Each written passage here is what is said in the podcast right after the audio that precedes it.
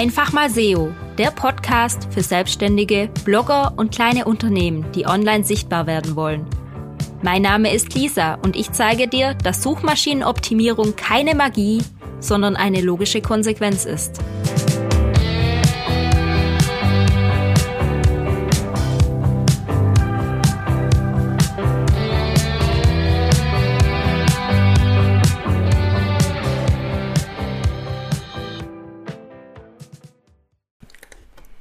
Hallo, ich grüße dich zu dieser etwas anderen Podcast-Folge.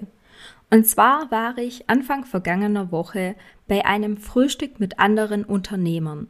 Ich bin seit zwei Monaten in einem Unternehmernetzwerk und treffe mich da einmal im Monat mit anderen Selbstständigen und Unternehmern in Ulm zum Frühstück. Keine Sorge, ich bin nicht im BNI gelandet, wo man einmal die Woche verpflichtend äh, mit anderen frühstücken muss, sondern es ist was deutlich lockereres mit einem besseren Preis-Leistungs-Verhältnis. Und in dieses Unternehmernetzwerk darf auch jeder rein, egal was man so beruflich so macht. Also bei anderen Netzwerken geht es ja darum, dass nur einer von einer Kategorie da ist. Das heißt, wenn ich Suchmaschinenoptimierung mache, dann dürfen andere nicht rein. Ja, ähm, ich möchte jetzt auch nicht großartig für dieses Netzwerk Werbung machen. Mir hilft das halt, mich mit anderen auszutauschen und auch mal was anderes zu sehen als meine eigenen vier Wände. Ich habe da auch so ein paar Business-Freundschaften und Kunden da. Und von dem her ist das immer ganz nett, da mal vorbeizuschauen. Warum ich eigentlich die Podcast-Folge jetzt mache, ist nicht wegen diesem Netzwerk, sondern weil letzten Dienstag das Motto beim Frühstück war Marktschreier. Also man durfte zwei Minuten lang Marktschreier spielen und verkaufen. Und da habe ich überlegt, hm, also ich bin ja selten Marktstreier in meinem Podcast, in meinem Newsletter. Ich verkaufe nirgends so wirklich.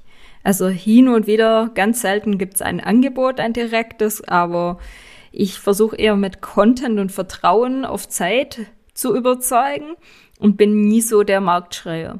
Also habe ich mir überlegt, was mache ich jetzt an diesem Marktschreier-Frühstück? Wie präsentiere ich mich?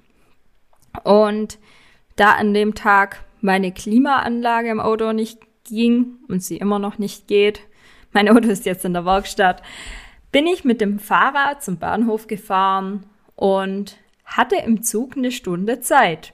Und in dieser Stunde habe ich mir ein kleines Gedicht oder lyrisches Werk verfasst. Also ich bin auch ein großer Fan von Poetry Slams und dann dachte ich, ich mache einfach aus diesem Unternehmernetzwerk-Treffen meinen ersten kleinen Poetry Slam draus. Also mich hatte das schon immer gereizt, sowas vielleicht auch mal niederzuschreiben. Ein Thema hatte ich schon lang mal im Kopf und dann habe ich mir mein Notizbuch genommen das ich in meiner Tasche hatte und das ganz klassisch mit einem Kuli da reingekritzelt.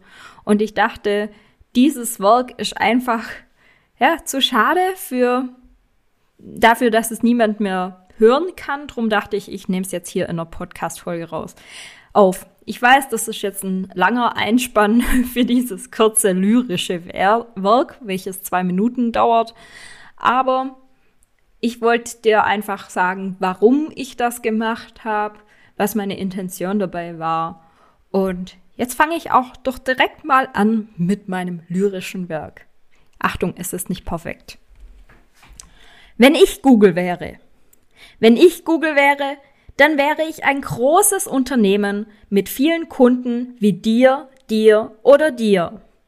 Meine Kunden wollen bei mir nichts kaufen, sie wollen nur finden, wonach sie suchen.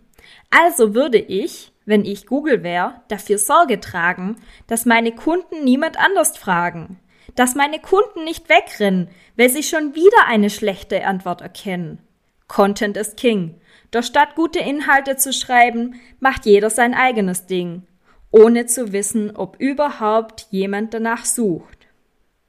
Elementor, Divi, Wix und Jimdo. Mit Clicky Bunti brauchst du keinen Bimbo, der dir eine teure Website erstellt. Wir sind Schwaben und wollen sparen. Stattdessen ballert man das Geld lieber in Ads. Doch ist es nicht besser, langfristig kostenlosen Traffic zu haben? Hauptsache, die Oberfläche sieht gut aus. Doch der Quellcode dahinter ist ein Kraus. Keine H1, unnötiges JavaScript und Verschachtelungen des Todes, weil man denkt, CSS ist ein Ballerspiel.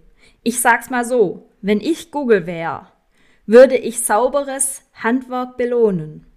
Wird man mir die Inhalte strukturiert aufbereiten, wird ich dir noch mehr Besucher weiterleiten. Apropos weiterleiten.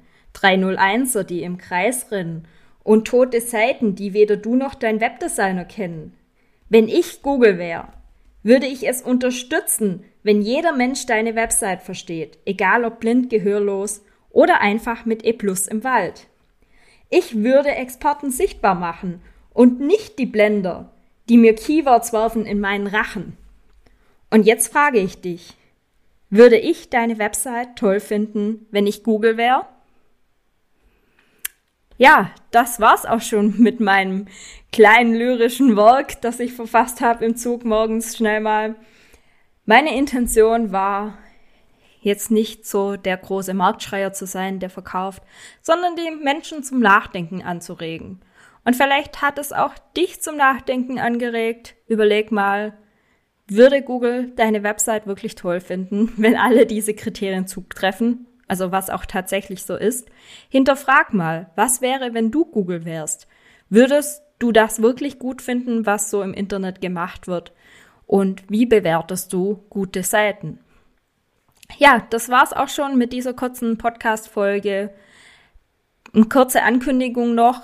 Kommendes Wochenende möchte ich meine neue Website online stellen. Ich habe mir das ganze Wochenende freigehalten und mein Mann ist nämlich beim Biken im Urlaub und ich bin schon fast fertig. Ich habe gestern meiner Newsletterliste schon mal eine Vorschauversion meiner Website gezeigt. Natürlich ist da noch viel Kraut und Rüben drauf, aber nächstes Wochenende mache ich sie fertig und schalte sie live und daher schätze ich, dass die nächste Podcast-Folge dann über meinen Website-Relaunch handeln wird.